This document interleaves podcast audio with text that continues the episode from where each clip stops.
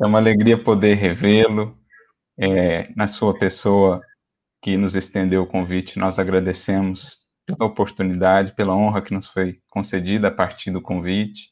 Aproveitamos aqui a ocasião para matar as saudades, essa distância física, podemos nos rever aqui online, aproveitando os recursos que hoje temos. Aproveitamos também para saudar o Godinho, a Natasha, que nos antecederam, e desejar a esse evento, a esse fórum, muito êxito. Que luzes, que sementes de vida, palavras de vida eterna possam ser semeadas nos corações, alcançando a finalidade maior da divulgação espírita e da divulgação do Evangelho.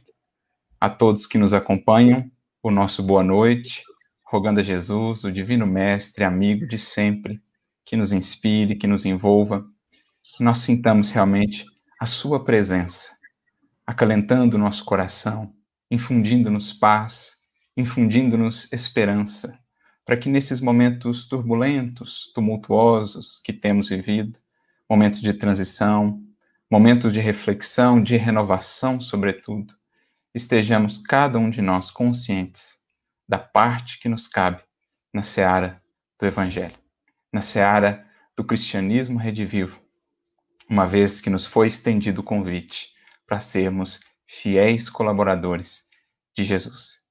E é sobre isso que nós vamos conversar então nesta noite, sobre fidelidade. E para isso, nos foi proposto aí esse tema que vai nos fazer relembrar dois corações que realmente podem ser conhecidos podem ser definidos por essa qualidade, por essa virtude, a fidelidade na sementeira com Jesus. Mas a gente vai fazer aqui um, um voo, uma viagem no tempo, voltando lá ao momento do advento da Boa Nova no mundo. Conta-nos o cronista do Evangelho, Humberto de Campos, irmão X, no seu livro magnífico Boa Nova, ao capítulo 6, que pouco após os primeiros ecos da Boa Nova, pelos lábios divinos de Jesus, os primeiros discípulos ficaram um pouco inquietos, um pouco angustiados, talvez, com relação aos horizontes que Jesus desenhava, não com relação ao reino, mas com relação às lutas, aos desafios que Jesus fazia questão de frisar fariam parte do processo de construção daquele reino. E é então que, lendo os corações dos discípulos, como lê o coração de cada um de nós, Jesus reserva um determinado dia, ou melhor, uma noite, após o trabalho junto à multidão, para estar mais junto dos discípulos, esclarecendo-lhes aquelas dúvidas, aclarando os caminhos do porvir, as tarefas que lhes caberiam ao longo dos anos subsequentes na edificação, na consolidação das bases, dos pilares fundamentais desse reino nos corações. Uma obra, por certo, que demandaria, demandará de nós muito tempo, muito esforço, mas cujas bases eram ali lançadas, não só pela presença, pelo Verbo, pela atuação de Jesus, mas também por aqueles primeiros corações que passaram a gravitar em torno daquele ideal sublime que ainda hoje nos congrega aqui. O ideal do Evangelho, para nós espíritas, também o ideal do Evangelho redivivo, que lá com Jesus fincava as raízes no solo do mundo, a fim de que um dia essa árvore divina, essa árvore da vida frondosa, pudesse estender a sua sombra sobre toda a humanidade, trazendo os benefícios dos frutos divinos da Boa Nova. Então Jesus reserva esse momento com os discípulos para dialogar com eles sobre a tarefa, sobre a proposta, e assim vão tecendo considerações sobre os desafios do processo, sobre as lutas, dizendo Jesus que muitos não conseguem entender a proteção divina senão nos dias ridentes, tranquilos, de facilidades, mas que era preciso renovar as nossas compreensões. Pensar não no Deus que oferta privilégios, isenção de lutas e desafios, mas sim no pai que educa, no pai que corrige, no pai que orienta, no pai que suporta, mas que dá ao filho a ocasião, a oportunidade de fazer por si, de construir, de trabalhar, de realizar, de ser, como mais tarde o Espírito de Verdade nos diria, o artífice de sua própria imortalidade. Jesus então vem esclarecendo os discípulos quanto a esses requisitos para a seara da Boa Nova, quando em determinado momento um dos filhos de Zebedeu lhe faz uma pergunta muito importante para a nossa reflexão aqui desta noite. Pergunta ele ao Divino Mestre: qual seria a primeira qualidade a ser cultivada no coração, a fim de que nos sentíssemos plenamente identificados com a grandeza espiritual da tarefa? Olha a dimensão da pergunta. Qual é essa qualidade fundante, fundamental, base, para que possamos realmente nos integrar plenamente à tarefa? Não só no sentido de bem cumpri-la, de bem executá-la, mas também no sentido de estarmos de tal modo sintonizados com a orientação que promana do mais alto, de modo a encontrarmos os recursos, a inspiração necessária para realizá-la. Então, uma pergunta magna, uma pergunta essencial para todos aqueles que nos propomos a ser obreiros, tarefeiros com Cristo, na causa do Evangelho, na causa da Boa Nova, na causa do Espiritismo, que não é outra senão o desdobramento da grande causa do Cristo, a causa da regeneração humana. Qual é essa primeira qualidade do coração. E é então que Jesus responde: é preciso, antes de mais nada, sermos fiéis a Deus. Jesus estabelece, portanto, não só para aqueles primeiros doze que ali se congregavam em torno daquela causa, mas pa para todos os que posteriormente se agregariam passariam a gravitar também em torno desse ideal, Jesus estabelece a fidelidade a Deus como essa primeira e mais fundamental qualidade. Porque vai ser ela a mantenedora, a sustentadora de todas as demais qualidades, de todos os demais recursos que serão necessários à tarefa, especialmente nos dias mais difíceis nas horas mais tormentosas. Por isso que Jesus segue, complementa a sua fala dizendo: é fácil, no entanto, demonstrar fidelidade e dedicação nos dias tranquilos, quando os horizontes são claros. A grande questão, a grande demanda é aprender a demonstrá-la também, essa fidelidade e essa dedicação, nas horas tormentosas. Isso me faz recordar uma mensagem do nosso querido benfeitor Emmanuel, esse que tem sido para nós, no movimento espírita, com o legado que nos deixou, esse grande professor do Evangelho, não só pelos seus textos, mas pela sua trajetória de vida, desde lá a condição de Públio Lentulus, ao grande tarefeiro, ao fiel servidor de Jesus que nós encontramos em Emmanuel. Isso me faz recordar uma mensagem sua, aliás, a primeira mensagem de comentário do Evangelho ou do Novo Testamento, que foi inclusive inserida na apresentação, no prefácio da série O Evangelho por Emmanuel, pelo Saulo César. Essa mensagem que foi veiculada na Revista Reformador de novembro de 1840, tendo sido recebida em outubro do mesmo ano por meio do nosso querido Chico Xavier mensagem intitulada Comungar com Deus, em que ele, não por acaso, resgatando justamente isso que Humberto de Campos também nos traz, esse diálogo de Jesus com os discípulos, Emmanuel nos dirá que existem aí dois elementos que se completam, que se complementam na seara do Evangelho: fidelidade e comunhão. A fidelidade precede em tudo a comunhão com a fonte de toda sabedoria e de toda misericórdia.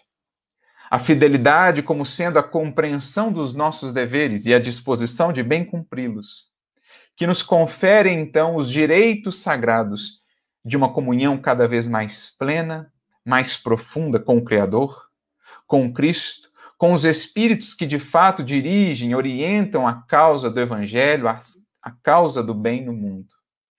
Por isso, Emmanuel então sintetiza para nós a fidelidade como sendo esse primeiro elemento, essa base da nossa construção com Jesus, preparando-nos então para uma perfeita integração com o mais alto, para que assim possamos traduzir isso em nossa ação no mundo, em nossa ação cristã, espírita cristã no mundo. Fidelidade precedendo a comunhão em tudo, em todas as circunstâncias. Fidelidade como compreensão dos nossos deveres, preparando-nos então, habilitando-nos então para que sejamos melhores instrumentos nas mãos da espiritualidade superior, nas mãos de Jesus. É por isso que, emocionados, os discípulos, naquela noite inesquecível, prometeram quase que em uníssono a Jesus: Senhor, seremos fiéis. E nós todos conhecemos a história desses discípulos, bem como daqueles que vieram depois, sobretudo naqueles primeiros séculos do cristianismo. A epopeia de luz, a epopeia de amor, sobretudo a epopeia de fidelidade que esses corações puderam testemunhar nos circos, nas fogueiras, nas perseguições, nas situações as mais difíceis, sempre fiéis ao Divino Mestre passaram por todo um processo de consolidação dessa fidelidade, como vemos em Simão Pedro, as oscilações do início, mas que mais tarde se tornaram a rocha que foi Pedro, pedra, essa base, esse sustentáculo do cristianismo nascente. Aquele elemento de equilíbrio que foi tão importante para que a mensagem chegasse até nós, chegasse aos nossos tempos. Então, logo vemos que Jesus destaca para nós essa fidelidade, acima de tudo, a Deus, às leis divinas manifestas em nossa própria consciência, como recurso imprescindível se quisermos de fato ser e colaborar com a tarefa de Jesus aqui no mundo. Começando, naturalmente, pela tarefa primeira da nossa própria iluminação, da nossa própria transformação. Foi isso que os primeiros discípulos ouviram? Foi isso que aquele outro discípulo, também apóstolo fiel, ouviria mais tarde, ainda no processo de preparação para o seu trabalho, para a grande tarefa de universalização da mensagem cristã que lhe caberia. O vaso escolhido por Jesus, não por um privilégio, mas sim porque foi um coração que escolheu de fato percorrer esse caminho. Escolheu ser fiel e por isso se preparou para transportar com pureza, sem máculas, a linfa pura da Boa Nova. Estamos a falar de Paulo de Tarso, a época ainda Saulo, a época de sua conversão, a época em que em Damasco foi chamado para novos caminhos, para novos horizontes, sob a inspiração de Jesus, sob a inspiração de Estevão, aquele que doravante seria seu companheiro fiel de sempre, já tendo relevado, deixado para trás o que os uniu até ali, aquela trajetória, aquela história da perseguição, o carrasco que Paulo, Saulo havia sido, agora convertido em amigo, agora convertido em tutelado, porque seria dali por diante utilizado por Jesus para a grande causa da Boa Nova. Ele que passa por todo aquele processo de preparação também, de consolidação dessa fidelidade no seu coração, e que vai, em um momento importante da sua tarefa, ouvir essa mesma orientação, que não pôde ouvir diretamente da boca de Jesus, como os demais apóstolos, mas que recebeu, sim, do coração de Jesus por meio de um outro coração que lhe era fiel, de um coração que era muito querido a Saulo, Abigail quando em alguma daquelas reentrâncias do Monte Tauro, nas proximidades de sua terra natal, na região da Cilícia, cidade de Tarso. Após profundas dores, desilusões, quando foi, de certo modo, renegado pelo próprio pai por ter seguido, escolhido ser fiel a Jesus, ele busca aquelas montanhas, meio que perdido, meio sem saber o que fazer, e então tem aquela experiência mediúnica, aquela experiência espiritual que mais tarde relataria em uma de suas epístolas. Conheço um homem que, se no corpo ou fora dele não o sei, Deus o sabe, foi levado aos céus e ouviu palavras inefáveis. Era a visita espiritual de sua noiva bem-amada, bem como daquele amigo agora, tão caro ao seu coração, que era Gesiel, Estevão. E ele ouvirá então da noiva bem-amada, certamente traduzindo o pensamento, a orientação do próprio Mestre Divino. É preciso ser fiel a Deus, Saulo. É preciso ser fiel a Deus. Ainda que o mundo inteiro se voltasse contra ti, possuirias o tesouro inesgotável do coração fiel. A paz triunfante do Cristo é a da alma laboriosa, que obedece e confia. Ainda que o mundo inteiro, ainda que as circunstâncias se fizessem as mais contrárias e as mais difíceis, Saulo, possuirias o tesouro inesgotável do coração fiel. Por isso é essa fidelidade recurso imprescindível para a divulgação com proveito da mensagem, para o preparo do tarefeiro, do arauto, do divulgador, nas mais vastas expressões e possibilidades de divulgação que venhamos a pensar. Porque é de onde ele vai tirar os recursos para transmitir, afinal de contas, a mensagem não é sua, ele é transmissor.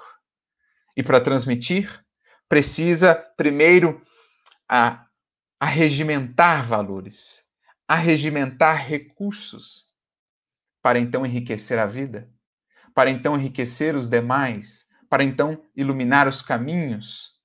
É preciso que ele encontre em si esse manancial, esse tesouro inesgotável. Por isso, o divulgador, segundo essa concepção que Abigail nos traz, é aquele da parábola de Jesus que descobriu um tesouro oculto no campo de si mesmo, a partir da comunhão que conseguiu estabelecer com o Mestre, com o Pai. E desse tesouro, então, sabe extrair riquezas que não se esgotam, ao contrário, somente se multiplicam. Riquezas com as quais ele próprio se enriquece no crescimento da fidelidade, no crescimento do testemunho, do seu desenvolvimento espiritual, e riquezas com as quais ele enriquece também o mundo, a vida, os demais. Então não lhe faltam jamais os recursos inspirativos, a força, o amparo do mais alto para seguir sempre adiante, por mais difíceis se apresentem as circunstâncias, os quadros encontrados. E para o trabalho que lhe caberia, certamente essa foi uma qualidade essencial, porque não foram poucas as dificuldades encontradas pelo apóstolo. Num tempo muito difícil, em termos materiais mesmo, e lidando com muitos preconceitos, dogmatismos, perseguições, dificuldades sem conta, espirituais e físicas, esse homem, esse homem soube permanecer fiel ao propósito, ao compromisso assumido. Fez o que fez, expandiu a mensagem cristã, especialmente pela vida que teve, soube congregar muitos corações em torno dessa causa enriquecendo sempre cada vez mais as possibilidades de expansão da boa nova no mundo, abrindo para as consciências e os corações que o recebiam, mas acima de tudo a Jesus por meio do seu verbo, e especialmente da sua vida, abrindo para eles uma vida nova. A vida abundante, que é esse cerne da própria mensagem cristã, os horizontes de um futuro luminoso, sublime, que nos espera a todos na construção ao longo dos séculos. Então ele soube também consolidar, assim como os demais apóstolos, essa primeira qualidade, essa qualidade fundamental para a tarefa da divulgação. sobre expressá-la em sua vida e por isso, por uma vida tão fiel, pôde representar, expressar o próprio Cristo por meio do seu verbo, por meio da sua ação. Por isso chegou a dizer, sem qualquer laivo de vaidade, de orgulho ou de pretensão, que já não era mais ele quem vivia, mas era o Cristo, que nele vivia, que por meio dele falava, operava, realizava o que se fazia, visando a expansão da mensagem, o despertamento das consciências. Então, essa fidelidade é a que vai tornando possível que o Cristo se engrandeça em nossa vida e se utilize das nossas possibilidades escassas, muito limitadas ainda, mas por Jesus multiplicadas, como as migalhas que lá foram ofertadas e ele então as multiplica. Jesus vai multiplicando as nossas possibilidades, que de estreitas passam a ser imensas, se com Jesus servimos, se com Jesus nos aplicamos. É isso que vemos ao longo dos séculos nessas vidas que de fato se colocaram fiéis na tarefa que lhes foi, é, que lhes foi designada, a tarefa da divulgação. E Paulo destoa, Paulo se destaca como esse coração fiel que soube em tudo, por tudo, manter-se coerente com o trabalho, com a incumbência assumida. Porque essa é a ideia de fidelidade. É a nossa disposição de refletirmos a mensagem transmitida. É o compromisso que se estabelece na vida em que a vida reflete a fala e a fala reflete a vida. Essa é a proposta de fidelidade que Jesus aqui destaca. E é a única capaz, então, de realmente nos munir de forças, de resiliência para lidar com os desafios da empreitada. Não é por outro motivo, senão pela experiência pessoal, por aquilo mesmo que foi aprendendo por meio dessas orientações, com os demais seguidores de Jesus e com a sua experiência pessoal com o Mestre, que Paulo então vai definir em uma de suas cartas essa proposta. Para todos aqueles que ele formava, que ele inseria ou ajudava a orientar também nessa nesse caminho, nessa esteira da divulgação, os seus filhos espirituais, Lucas, Tito, Timóteo e tantos outros, Erasto, que mais tarde será grande colaborador também da causa espírita, do Evangelho Redivivo. É por isso que Paulo vai dizer na sua primeira epístola aos Coríntios, no capítulo 4, logo ao versículo 2, ele vai dizer que requer-se também nos despenseiros ou dos despenseiros que se achem fiéis. O que Paulo quer dizer com isso? Quem são os dispenseiros aqui? Ora, são aqueles justamente que estarão incumbidos, e em verdade todos nós em alguma dimensão o estamos, de espargir os benefícios da Boa Nova. No nosso caso, as luzes do Consolador, do Evangelho Redivivo os despenseiros dos recursos divinos, desse conhecimento luminoso que está em nossas mãos, em nosso coração, em nossos raciocínios. Distribuí-lo pelas palavras, mas especialmente pela vida. Mas para que isso seja bem sucedido, esse ato, então, de distribuir, de espargir esses benefícios, essas bênçãos, frisa o apóstolo Paulo. É preciso que cada despenseiro se ache, seja encontrado fiel à tarefa. Com esse compromisso de fidelidade, de coerência entre a mensagem que vai no coração, na mente, no raciocínio, e a mensagem que é lida, que é vista, que é ouvida por aqueles que acompanham aquela vida. Essa proposta de coerência, de unidade na nossa vida. Isso é a fidelidade. Esse é o requisito ou a condição para o êxito da difusão do Evangelho, sem qualquer aspecto impositivo ou proselitista, mas para que ele cumpra a sua tarefa despertadora e transformadora. É isso que Paulo quer dizer. É preciso estejam esses dispenseiros fiéis. E Emmanuel vai comentar justamente esse versículo no livro Palavras de Vida Eterna, ao capítulo 124, intitulado justamente Permaneçamos fiéis. Em que ele então nos dirá: num aparelho, a segurança da produção exige que cada peça funcione no lugar próprio. Aqui, trazendo um pouco a experiência como engenheiro, às vezes aquela pecinha, a mais insignificante, se não está ali cumprindo bem o seu papel, pode comprometer o funcionamento de toda uma estrutura, de todo um mecanismo, de toda uma máquina. Assim também nós, nesse corpo de tarefa com Cristo, como Paulo mesmo vai definir nas suas cartas, se Jesus é a cabeça da igreja, isto é, da comunidade, dos seus seguidores, dos corações que se congregam em torno da causa do evangelho, nós somos o seu corpo no mundo. Então, nesse corpo de serviço do Cristo na terra, cada parte, cada membro, cada coração é essencial. E é preciso cumpra devidamente o seu dever, é preciso seja fiel onde foi colocado, onde está inserido, para que o todo funcione a contento. Para que a mensagem possa chegar tão pura quanto seja possível, tão imaculada quanto seja possível, para que a imagem refletida seja realmente a do Cristo e não a das nossas limitações. É preciso que ele cresça, que nós diminuamos na abnegação, no serviço abnegado, mas fiel, para que então Jesus, a luz do Evangelho, resplandeça para os corações ainda ensombrados nos caminhos do mundo. Então é isso que Emmanuel começa dizendo: num aparelho, a segurança exige que cada peça seja fiel. Numa orquestra, para que a sinfonia alcance todo o vigor melódico, é forçoso se localize cada instrumento na função que lhe cabe. Um instrumento que saia da função, que desafine, pode comprometer o esforço de tantos outros, porque estará comprometendo o esforço do todo.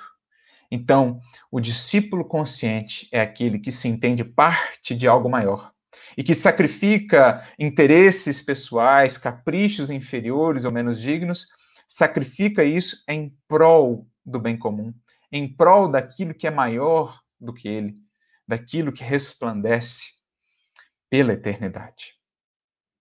Na obra do Evangelho, prossegue Emmanuel, é imprescindível também que cada tarefeiro se compenetre das atribuições de que foi investido. Cada um de nós nos compenetrando das atribuições de que fomos investidos. Mas para isso, para sabermos, para termos essa clareza das atribuições que nos competem, é preciso profundeza, se assim podemos dizer, de interação com a espiritualidade. É preciso sintonia fina, sintonia fina que não nasce senão ou como resultado de fidelidade, aplicação.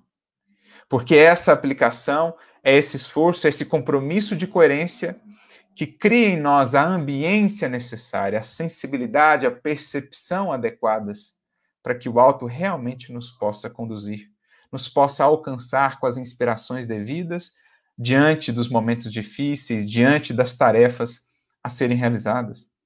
É somente por meio dessa fidelidade que, diante das dificuldades, teremos a força moral de nos mantermos compromissados com a mensagem, acima de interesses menos dignos, de caprichos pessoais.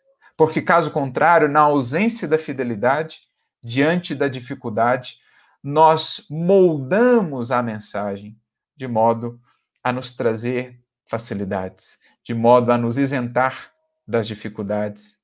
Ao passo que o coração fiel é aquele que mantém-se fiel à mensagem, coerente aos princípios que esposa, por mais que isso lhe represente mais desafios e mais dificuldades. Quantas vezes Paulo não foi colocado diante dessa encruzilhada, em que talvez se modelasse um pouquinho a mensagem, se silenciasse sobre algumas coisas, se amoldasse à mensagem, às convenções, às comodidades do tempo ou de determinados indivíduos, de determinadas posturas, ele encontraria caminhos mais fáceis.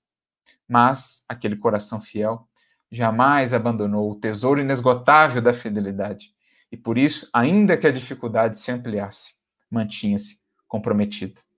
Mantinha-se fiel, assim como os cristãos, cuja epopeia de luz alcança-nos até hoje, falando-nos da grandeza daqueles indivíduos, daqueles homens e mulheres desprovidos, despojados de quaisquer recursos, forças, autoridades do mundo, e que então faziam-se tão grandiosos nos circos, nas fogueiras, nas perseguições, quando lhes bastaria para se isentarem de tudo isso, para escaparem de tudo isso, bastaria dizer que não eram seguidores de Jesus.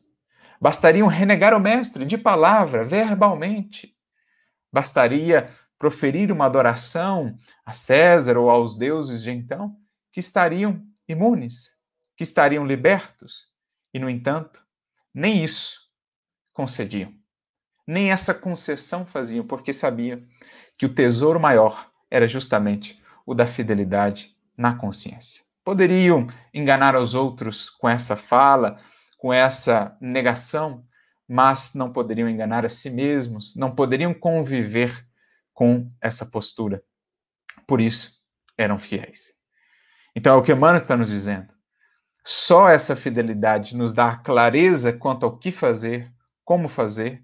Foi o que conduziu Paulo nos momentos mais difíceis. Quantas vezes as circunstâncias não eram as mais complexas, por dificuldades materiais, por perseguições e uma série de fatores, e o alto não encontrava meios de o conduzir, porque ele também estava afinado, sintonizado, e encontrava sempre, mais uma vez, essa, essas ondas que lhe chegavam do pensamento do Cristo, dos benfeitores espirituais, alcançando então a sua antena psíquica e o conduzindo pelos caminhos corretos, pelas posturas adequadas a serem adotadas.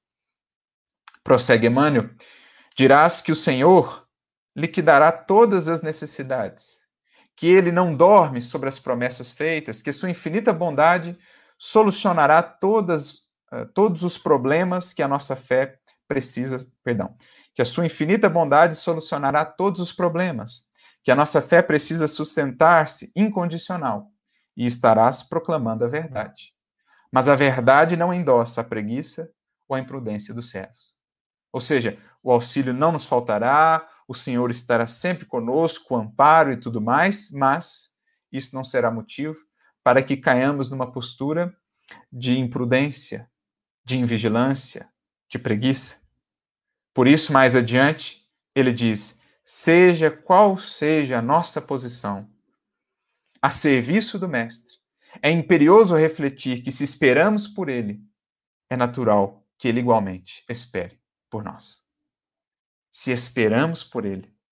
Então, se ele eh, se podemos contar com a fidelidade dele, ele também conta com a nossa fidelidade nas incumbências que nos propõe. Este foi o segredo de tamanha força em um coração, de um trabalho hercúleo, gigantesco, de tamanha proporção que alcança os nossos tempos, que fez com que o cristianismo, a mensagem cristã de fato, se fixasse na história, nos evos da humanidade terrestre, seguindo a iluminar corações e consciências, em boa parte graças ao trabalho incansável, dedicado e fiel desse tarefeiro, desse apóstolo que conhecemos por Paulo. E como Jesus nunca dorme sobre os desígnios que recebeu do Criador, sobre a tarefa de que está incumbido a de conduzir o processo evolutivo da Terra, Jesus nunca deixou de enviar tarefeiros que prosseguissem nesse trabalho de expansão da mensagem da Boa Nova, levando não só o consolo, soerguendo os aflitos, os desanimados, mas também as chaves da libertação, da libertação de nossas paixões, de nossa ignorância espiritual. E é então que aproximadamente 18 séculos, quase que exatos, após a partida do apóstolo Paulo, que se dá ali em meados da década de 60, do primeiro século dela cristã, mais ou menos também nos meados do século XIX, nós temos a encarnação de um outro grande tarefeiro.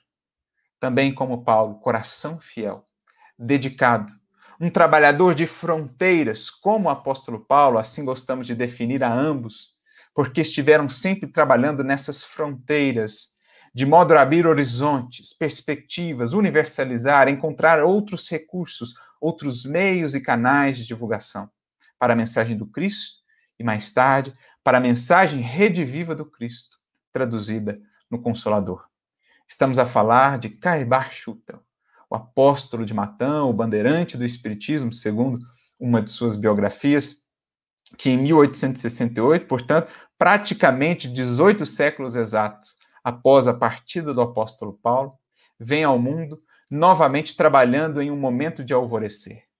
Se Paulo trabalhou no alvorecer da mensagem cristã, Caibar irá trabalhar com a mesma fidelidade, também com profunda dedicação, no alvorecer da mensagem cristã rediviva, do Espiritismo no mundo, dessa terceira etapa da revelação.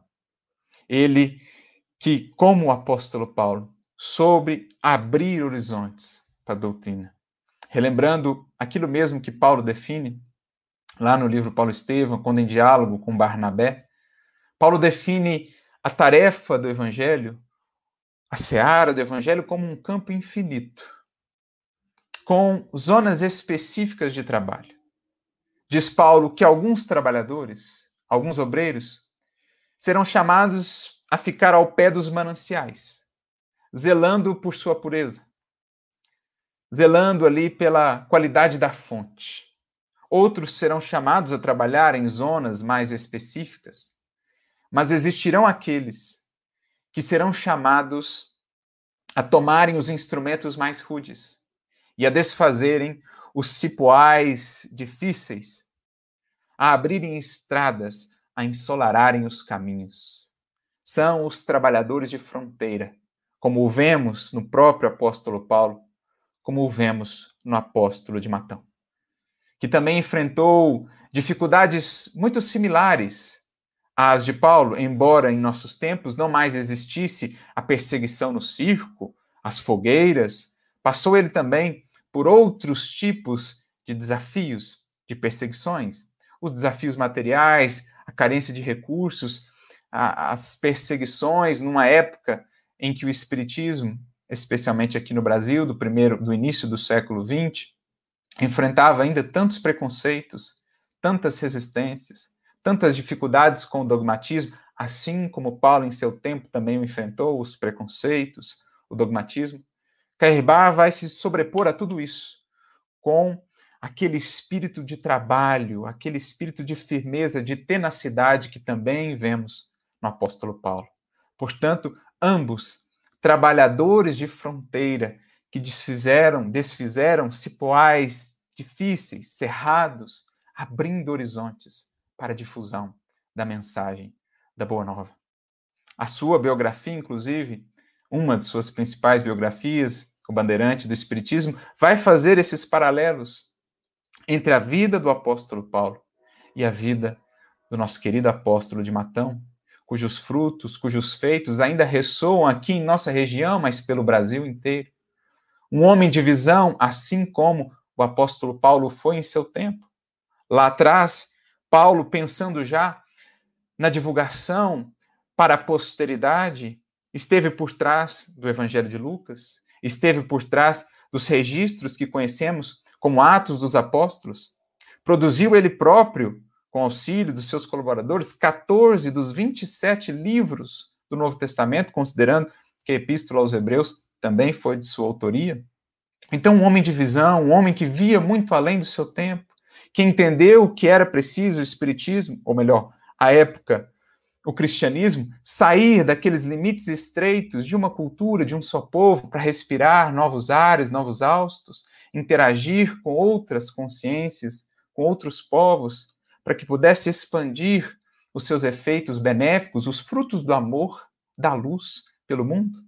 Apóstolo Paulo, que tão visionário era, inspirado certamente pela espiritualidade, que chegou a ser chamado de o precursor do espiritismo, um artigo muito interessante que encontramos na Revista Espírita, de dezembro de 1863, de autoria de François Nicolas Madeleine, algo que o próprio Caibá vai frisar numa de suas obras clássicas, Parábolas e Ensinos de Jesus, quando ele vai falar do apóstolo Paulo, mencionando o quão ele já antevia os conceitos mais tarde trabalhados pelo Espiritismo, e que já se encontram com outras palavras, em outros termos, mas ali, profundos, sublimes, nas suas epístolas.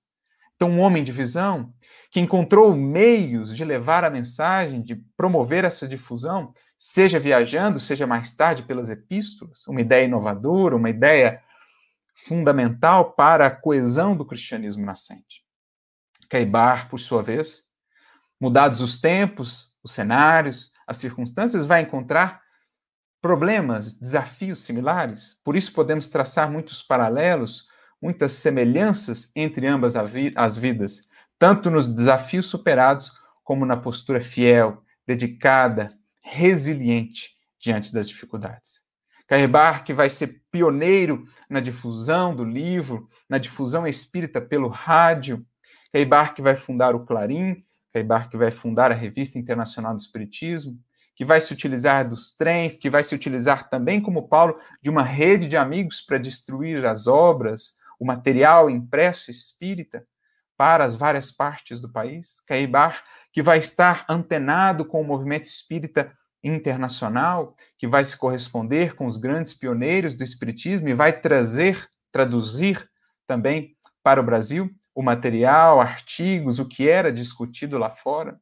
Então, também um homem de profunda visão, que lidou, como Paulo, com os desafios das locomoções no seu tempo de quebrar um pouco já mais facilitadas em relação ao tempo de Paulo, mas ainda desafios.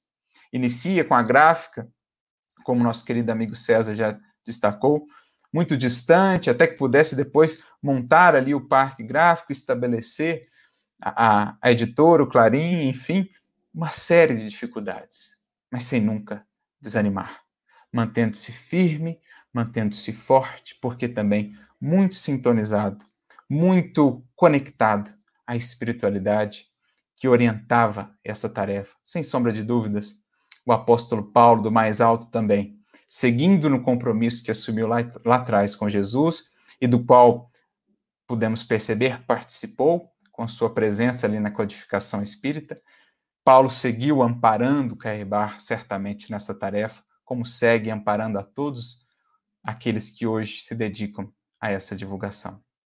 Por isso, não poderíamos deixar aqui de trazer uma referência do próprio Caibar a esse apóstolo, mostrando o vínculo entre esses corações, mostrando como Caibar viu em Paulo também uma referência para o seu trabalho. A própria biografia que já mencionamos fala dessa relação, dessa admiração de Caibar por Paulo, pelo vigor, pela intrepidez do apóstolo, e que a gente vai ver traduzida também na sua vida de dedicação, de tantos anos, de tantos esforços pela causa espírita.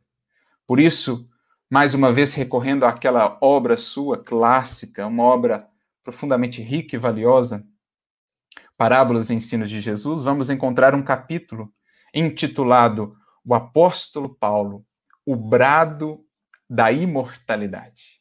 Olha que lindo. O apóstolo Paulo, o brado da imortalidade, o clarim da imortalidade, como Caibar também o foi. Esse clarim de sonido certo, diferentemente do que Paulo menciona na sua primeira epístola aos, aos Coríntios, capítulo 14, versículo 8, quando ele fala do clarim de sonido incerto que não adianta, em Caibar vamos ver o clarim de sonido certo, a firmeza, a coerência, assim como Paulo foi lá atrás também. Esse clarim, esse brado da imortalidade. E então, que Caibar Schutel vai dizer para nós: Paulo é o mais belo rebento da árvore do cristianismo.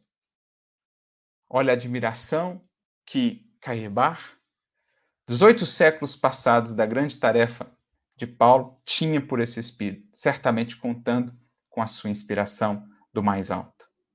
Mais adiante ele prossegue. A conversão de Paulo é o fato mais culminante da vida do cristianismo. O brado de Damasco: Saulo, Saulo, eu sou Jesus. Duro-te é recalcitrar contra o aguilhão. É o brado da imortalidade e comunhão espírita que se repete hoje pelo mundo todo, chamando os homens ao caminho, à verdade, à vida. Como se o Espiritismo fosse, então, de volta, Jesus vindo ao mundo, como foi em busca de Saulo lá atrás, chamando-nos para a imortalidade, chamando-nos para a vida abundante, para a realidade espiritual. É como se em nossos tempos, os do Consolador, a humanidade encontrasse o seu caminho de Damasco, Jesus que volta em espírito, o espírito de verdade a nos conclamar para a grandeza do nosso porvir. Por isso, mais adiante, ele prossegue dizendo, ainda neste capítulo, Paulo é o primus inter pares, ou seja, o primeiro entre os seus pares, o maior, né, dos porta-vozes do cristianismo. O seu desapego das mundanas glórias e dos vis interesses terrenos realça-se de modo frisante nas páginas do Novo Testamento. Porque foi só esse desinteresse, amigos, com relação às glórias, aos vis interesses terrenos, que pôde dar àquele coração a fidelidade devida, assim como a Caibar. É só essa fidelidade que nos mantém livres para que a palavra, o verbo, a difusão da mensagem se faça livre, portanto, também tão pura quanto seja possível. A ausência de interesses pecuniários, de interesses da vaidade, de caprichos, de enfim, quaisquer interesses menos dignos, é o que dá liberdade ao verbo do Evangelho. Caso contrário, muitas vezes cedemos, concedemos a essas ilusões e nos afastamos do compromisso, da coerência entre vida e mensagem. Por isso, a imprescindibilidade da fidelidade como primeira qualidade a ser cultivada no coração dos que se propõem a difundir a boa nova.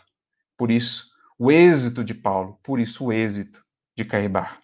E é por isso que mais adiante, já ao final, depois de destacar a coragem, a força em vários momentos da tarefa de Paulo, ele diz: Paulo é verdadeiramente admirável. E poderíamos dizer, estender também, Caibar também. Antigamente, seus lenços, seus aventais curavam os doentes, uma referência a Atos dos Apóstolos. Hoje, só o seu nome ergue o nosso espírito abatido por mundanas lides. Caibar tinha, então, na lembrança desse apóstolo, força para seguir diante das dificuldades que ele próprio enfrentou. E certamente segue sendo essa para nós também uma força, uma inspiração que nunca nos falta. E então ele conclui: nós também, fazendo das dele as nossas palavras. Salve, apóstolo venturoso roga teu mestre por mim e ampara-me com o poder da tua fé e a luz da tua sabedoria. Nós, os que nos propomos, em menor, em muito menor escala, algo fazer pela difusão da Boa Nova em nossas vidas, repetimos essas palavras, elevando o nosso preito de gratidão, a nossa oração a esses corações fiéis que abriram caminhos para nós que ensolararam estradas, que romperam as trevas mais densas, para que pudéssemos nós seguir, continuar a tarefa que iniciaram, a tarefa que Jesus iniciou. Concluindo então a nossa reflexão com as palavras daquele que glorificou Jesus até o último ato de sua existência, as palavras do grande apóstolo Paulo, mais uma vez na sua primeira epístola aos Coríntios, no capítulo 15, quando nos diz: Sede firmes meus amados irmãos, inabaláveis, sempre abundantes na obra do Senhor, pois o vosso trabalho no Senhor não é vão. Que Jesus nos abençoe a todos na tarefa da divulgação e que Jesus seja sempre a nossa maior inspiração em tudo o que fizermos. Muita paz e muita luz a todos.